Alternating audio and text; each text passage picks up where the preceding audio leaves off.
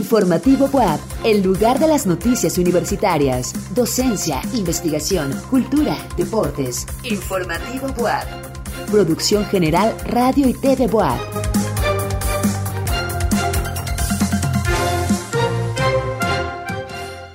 Son las 8 de la noche en punto y es tiempo de informativo WAP. Gracias por acompañarnos en este martes 22 de marzo. Soy Coco Guerra y así iniciamos con las noticias más importantes de nuestra universidad. La rectora Lilia Cedillo Ramírez entregó un reconocimiento a Manuel González Salgado por su aportación a la autonomía universitaria. El conocimiento que no se socializa no tiene razón de ser, asegura María Fernanda García, estudiante de la UAP, danzante y gestora cultural.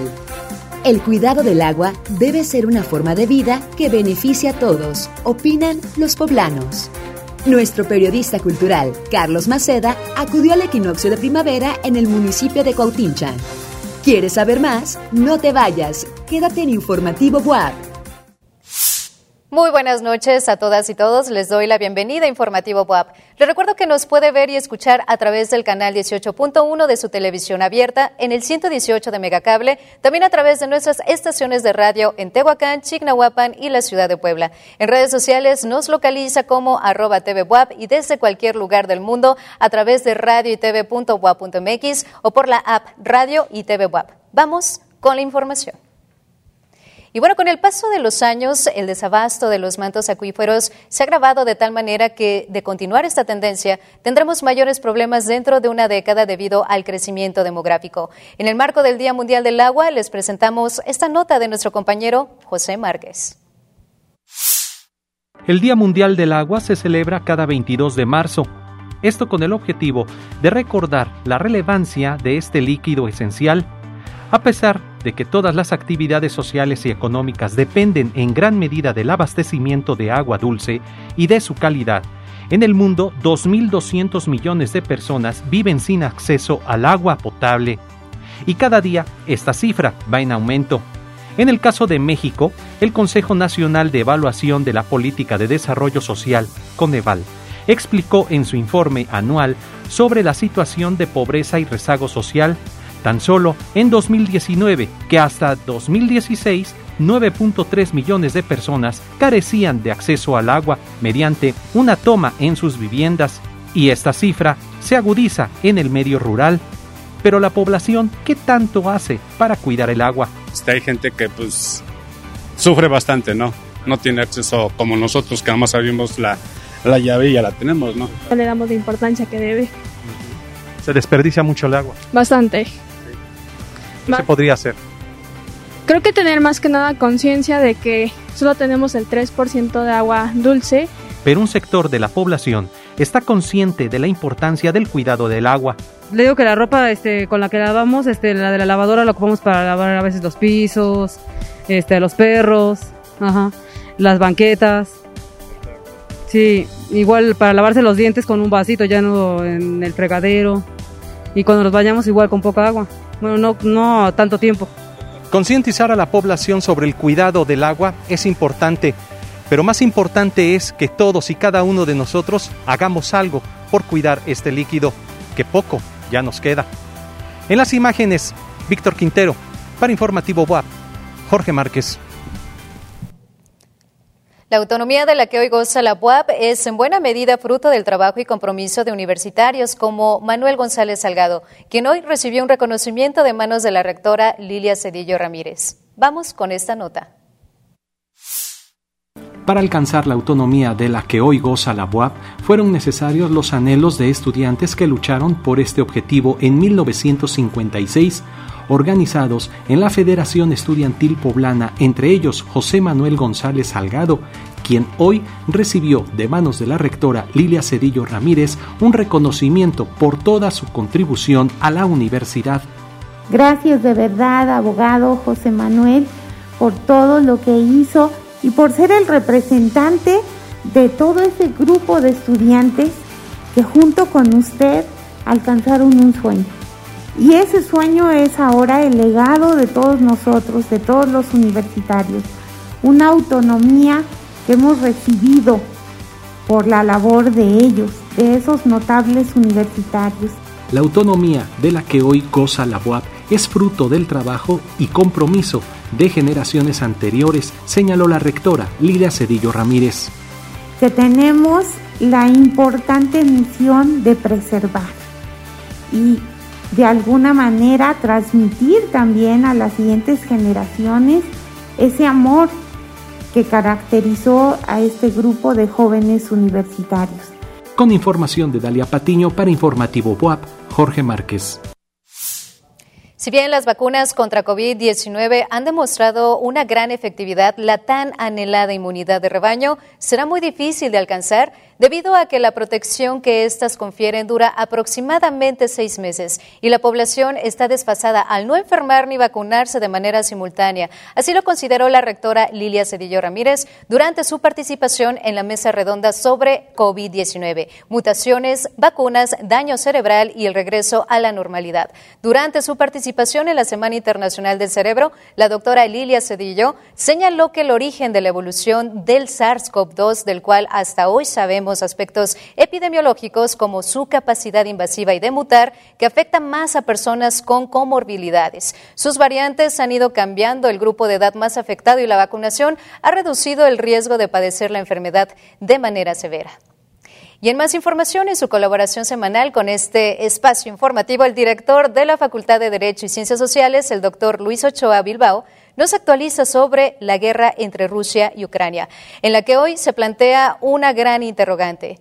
¿Quién podrá ponerle un alto a las acciones de Vladimir Putin? Buenas noches, Coco. Este es el tema de hoy, obviamente la guerra entre Ucrania y Rusia. Esta invasión está a punto de cumplir un mes y entra el conflicto en un momento muy delicado.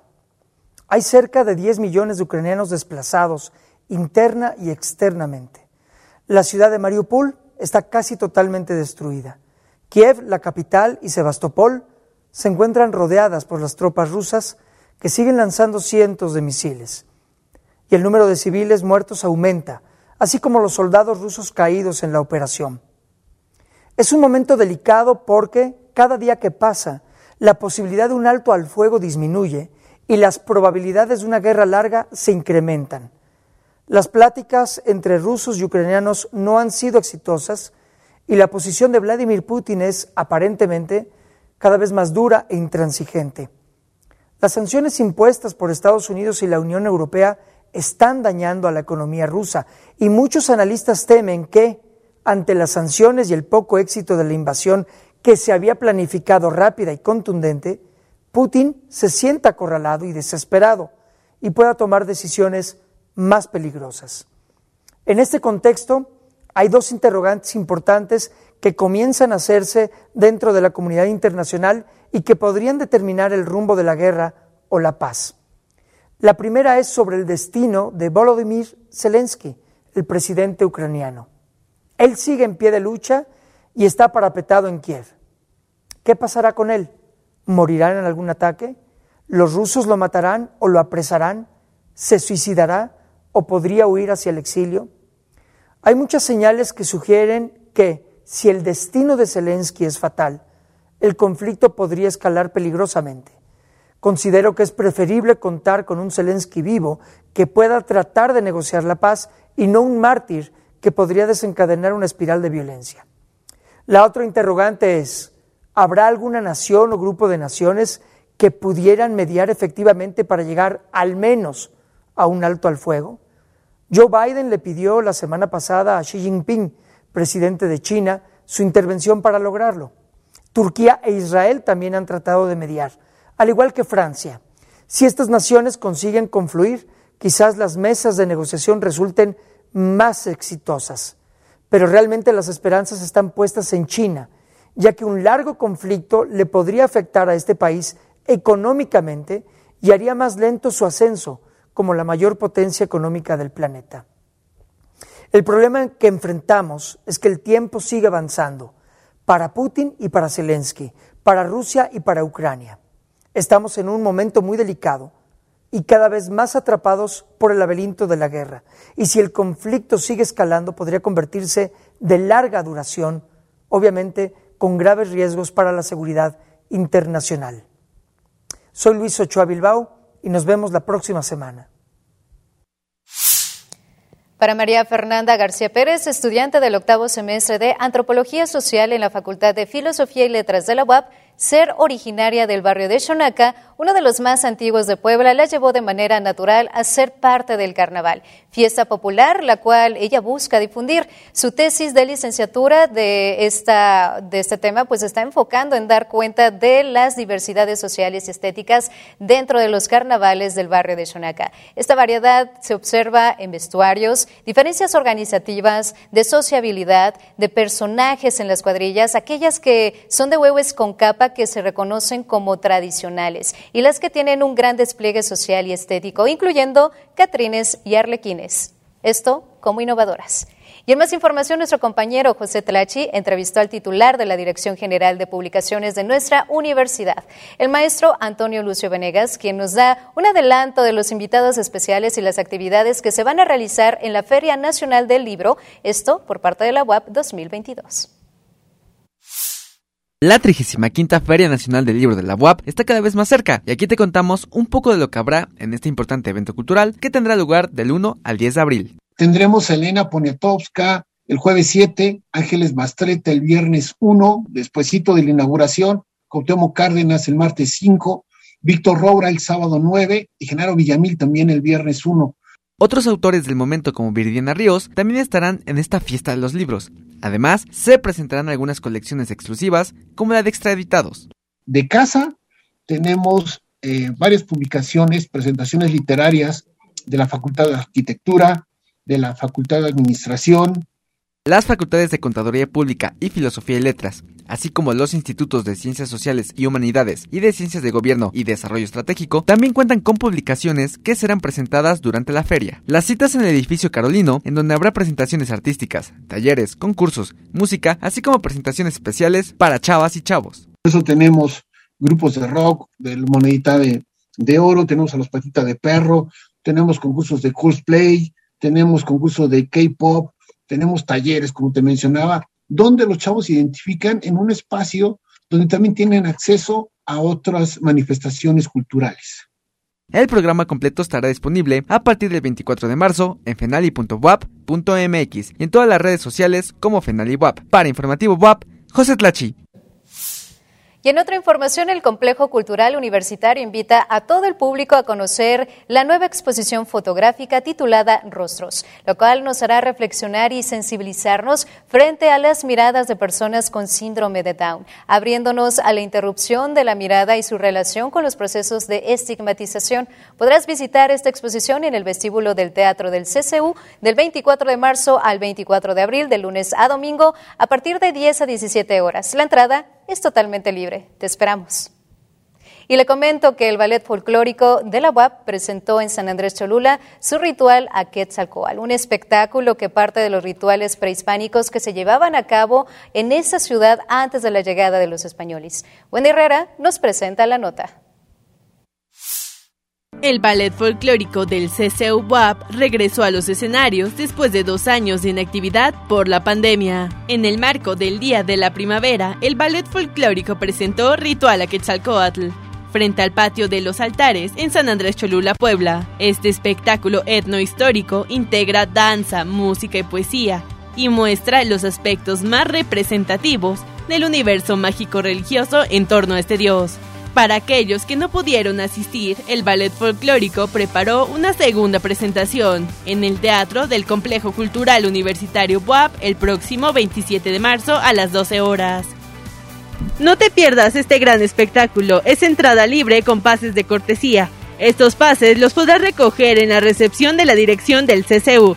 Para Informativo BUAP, Wendy Herrera. Informativo BUAP, Cultura.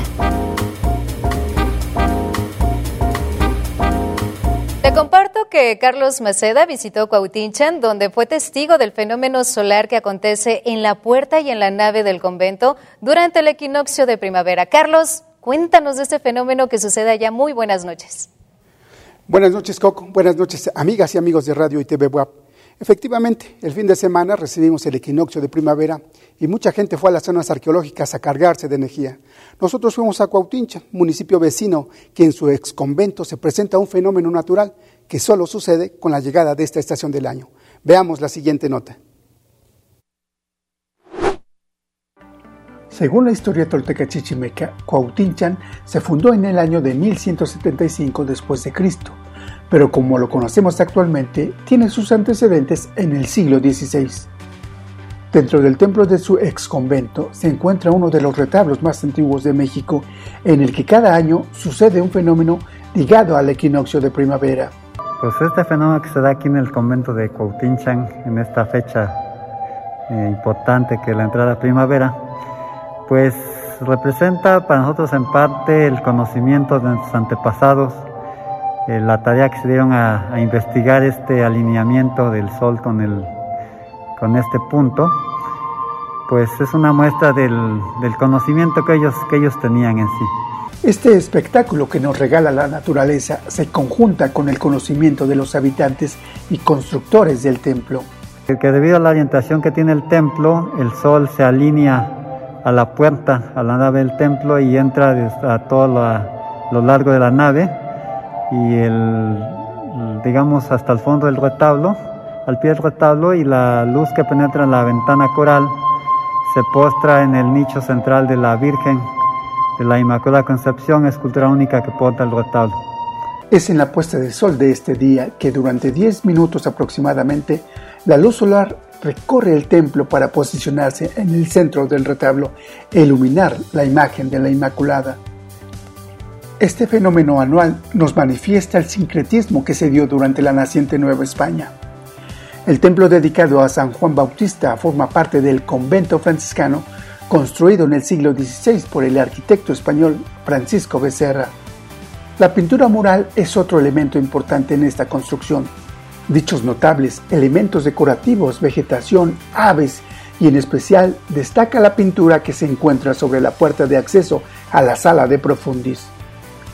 Esta pintura representa la Anunciación, en donde podemos ver a un costado de la Virgen María un bulto con piel de jaguar y custodiando la escena un águila y un jaguar representadas de forma similar a las que se hacían en los códices prehispánicos y coloniales. Mientras esperamos un año para volver a ver la iluminación del retablo, visitemos Cuautinchan, la casa de las águilas. Aunque el espectáculo que nos regala el sol sucede una vez al año, no dude en visitar el exconvento y recorrer guiados por sus amables custodios. Esta es la información, Coco. Gracias, Carlos. La verdad es que se ve hermoso este acontecer y pues platícame, aparte de visitar el equinoccio, porque bueno, pues solo sucede una vez al año, pero la visita al campanario se puede realizar?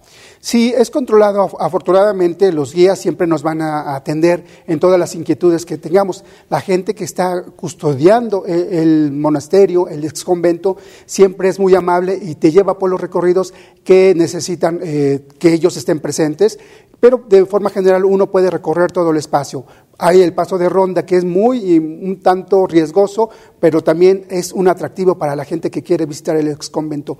Este, en este momento está en restauración el ex convento, por lo que hay que tener mucho cuidado, pero aún así la invitación es para que vaya a visitarlo.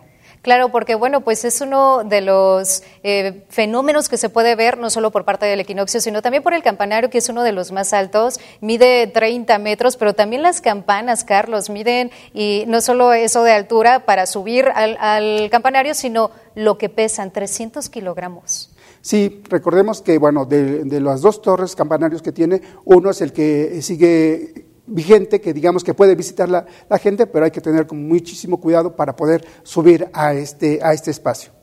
Bueno, pues ahí tenemos todas las indicaciones. Ahí usted puede seguirnos a través de las redes sociales como arroba TVWAP para tener mayor información. Y bueno, pues continuamos con más información. Carlos, muy buenas noches. Muchísimas gracias. Buenas noches, Coco. Y continuando con temas de cultura, en el marco del próximo Día Mundial del Teatro, el próximo 27 de marzo se va a presentar Teatro con Ovarios, un conversatorio de la compañía titular de teatro del Complejo Cultural Universitario en colaboración con representantes de la escena artística y cultural que busca abrir un espacio de diálogo para visibilizar el trabajo de las mujeres en una industria donde los paradigmas alrededor de su profesión y del de ser mujer son parte del cotidiano. Estos conversatorios se van a transmitir en la fanpage de Facebook de la Coteatro CCU o como arroba coteatro.ccu. Y para traer a la memoria un recuerdo vívido como un día de tu graduación o de tu boda, por ejemplo, no suele ser difícil, pero ¿por qué recordamos algunas cosas y otras no? Esta nota de Jesús Palma nos explica algunos porqués de los recuerdos. El recuerdo es una capacidad de la memoria que nos permite almacenar informaciones, retenerlas y devolverlas al presente. Conozcamos más sobre esto. El hipocampo es una parte del cerebro que permite procesar y recuperar dos tipos de memoria, declarativas y relaciones espaciales. Nuestros recuerdos se forman cuando ante un estímulo nuestras neuronas se excitan y comienzan a enlazarse, pero cuando las tres neuronas se excitan al mismo tiempo generan la percepción inicial de una experiencia. Si en el futuro vuelven a excitarse, recrearán la experiencia original, lo que llamamos como recuerdo. Con el tiempo, la información de ciertos recuerdos que se almacenan temporalmente en el hipocampo pueden transferirse a la neocorteza como conocimiento general. Aparentemente, este cambio ocurre mientras dormimos. Los recuerdos de miedo se pueden formar después de solo unas pocas repeticiones. Esto hace que el miedo al aprendizaje sea una forma popular de investigar los mecanismos de formación, consolidación y recuerdo de la memoria. La memoria está estrechamente relacionada con las emociones. A mayor impacto emocional, mayor capacidad de recuerdo del mismo. Con imágenes de Víctor Quintero, para Informativo BUAP, Jesús Palma. Y un día después de la inauguración del Aeropuerto Internacional Felipe Ángeles, el Gobierno de México declaró a la zona del lago de Texcoco como área natural protegida. Vamos con esta y otras notas nacionales.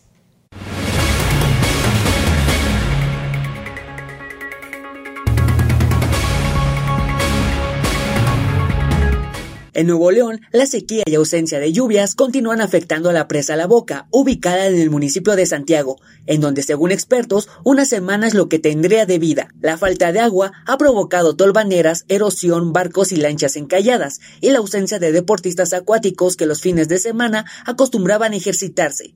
Por el momento, el turismo no ha disminuido en el lugar. Sin embargo, con la desaparición del agua, se perderá la tradición de acudir a este sitio para convivir en familia. A partir de este martes, en la zona metropolitana de Monterrey, comenzarán los cortes de agua con el fin de prolongar las reservas hasta que lleguen las lluvias. El lago de Texcoco ha sido declarado como área natural protegida con el carácter de área de protección de recursos naturales. La zona provee bienestar para 15 millones de habitantes, previniendo inundaciones, regula el clima y tiene una alta importancia en la biodiversidad. El lago de Texcoco era antes el lugar donde se realizaría el nuevo aeropuerto de la Ciudad de México antes de que se cambiara a la base aérea de Santa Lucía. El ecosistema de Michoacán comienza a extinguirse, debido a la sobreexplotación de recursos forestales y el cambio de uso de suelo. El lago de Cuitzeo Pátzcuaro y Silagüen se han estado secando, viéndose afectados por el uso, la contaminación y los químicos usados en la siembra de aguacate. Las regiones más alarmantes son la Purépecha Meseta, la Custre, Cañada de los Once Pueblos y la Sierra, lugares que solo conservan 35% de su ecosistema. La actividad pesquera en la región ha desaparecido en un 80%, lo mismo que sus cinco cooperativas, porque este oficio dejó de ser rentable.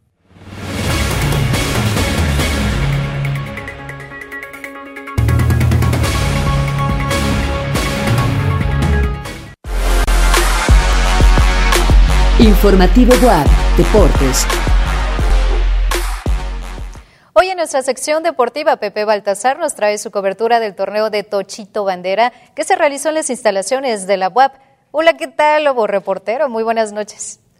¿Qué tal, Coco? Muy buenas noches. Buenas noches a todos los que nos estén viendo allá desde su casa. Y efectivamente, este sábado se realizó este torneo NFL Tochito 2022 y estuvimos ahí cubriendo. También sacamos una entrevista. El encargado de realizar este torneo es el maestro Ivic Meritano, quien también es el encargado del selectivo femenil de Tochito Bandera. Así que acompáñenos a la nota y descubran qué nos dijo.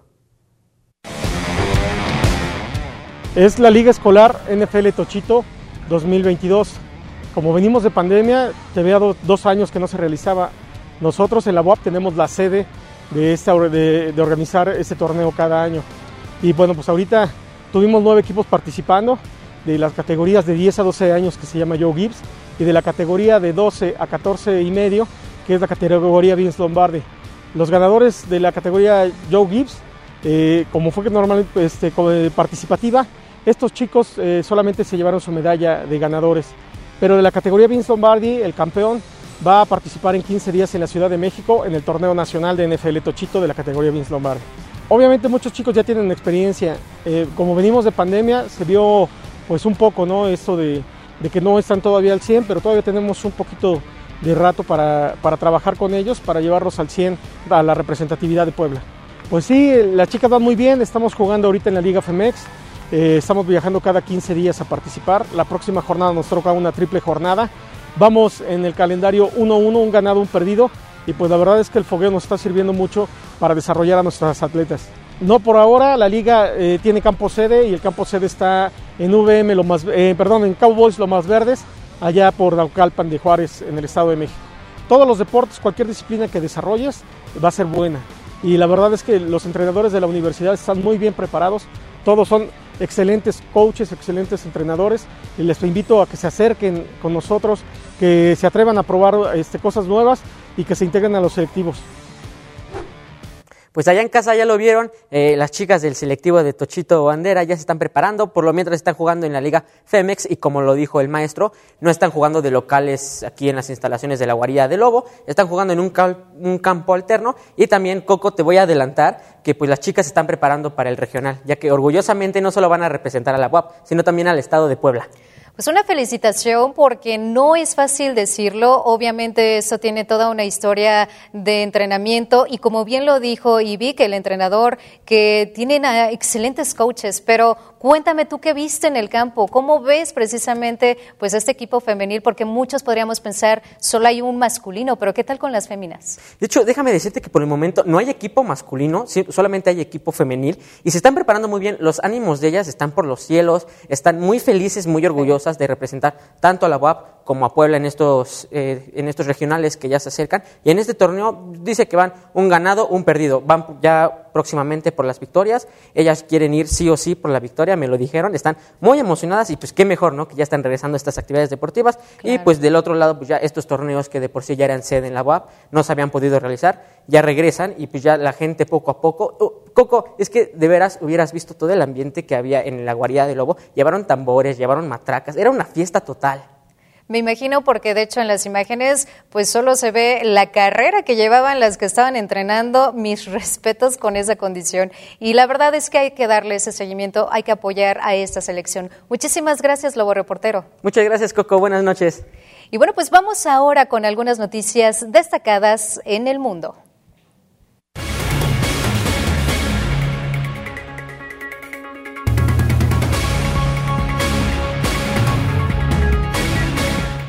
El retrato Shot Sage Blue Marilyn, realizado por el artista estadounidense Andy Warhol en 1964, está en subasta. Es una de las imágenes más especiales y trascendentales de la historia del arte contemporáneo y pináculo del arte pop estadounidense, que reúne optimismo, fragilidad, celebridad e iconografía. La casa de subastas Christie's prevé que será el precio más alto para una obra del siglo XX, se estima en 200 millones de dólares. Tras dos años de intensos trámites legales y administrativos, el presidente de Tesla, Elon Musk, se regocija tras la apertura de su nueva mega fábrica de autos eléctricos en Berlín, Alemania. Se inauguró junto a los 30 conductores que se pusieron al volante de sus nuevos vehículos tras la ceremonia de entrega del Model Y. La planta situada en la región de Brandenburgo espera dar trabajo a un estimado de 12.000 empleados y tener una capacidad de producción de 500.000 vehículos.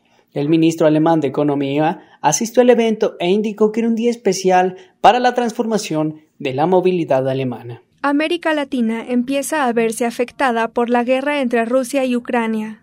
Ambos países son grandes exportadores de granos y petróleo, los cuales han tenido un incremento de precio internacionalmente. El combustible incrementó su precio hasta un 70% en países como Paraguay.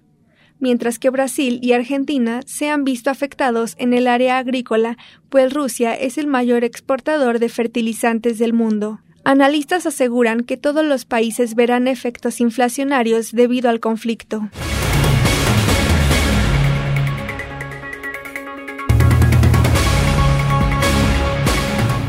Hemos llegado al final de Informativo WAP. Tenemos una cita mañana para vernos y escucharnos a las 8 de la noche con nuestra compañera Laura Montiel. Gracias a Radio WAP Chignahuapan, Tehuacán y Radio WAP en Puebla Capital por la emisión de este informativo y gracias a los que se conectaron a través de las redes sociales de nuestra institución. Siga con la programación de Radio y TV WAP. Si hay magia en este planeta, está contenida en el agua. Lorraine Aisley. Soy Coco Guerra. Siempre haz escuchar tu voz.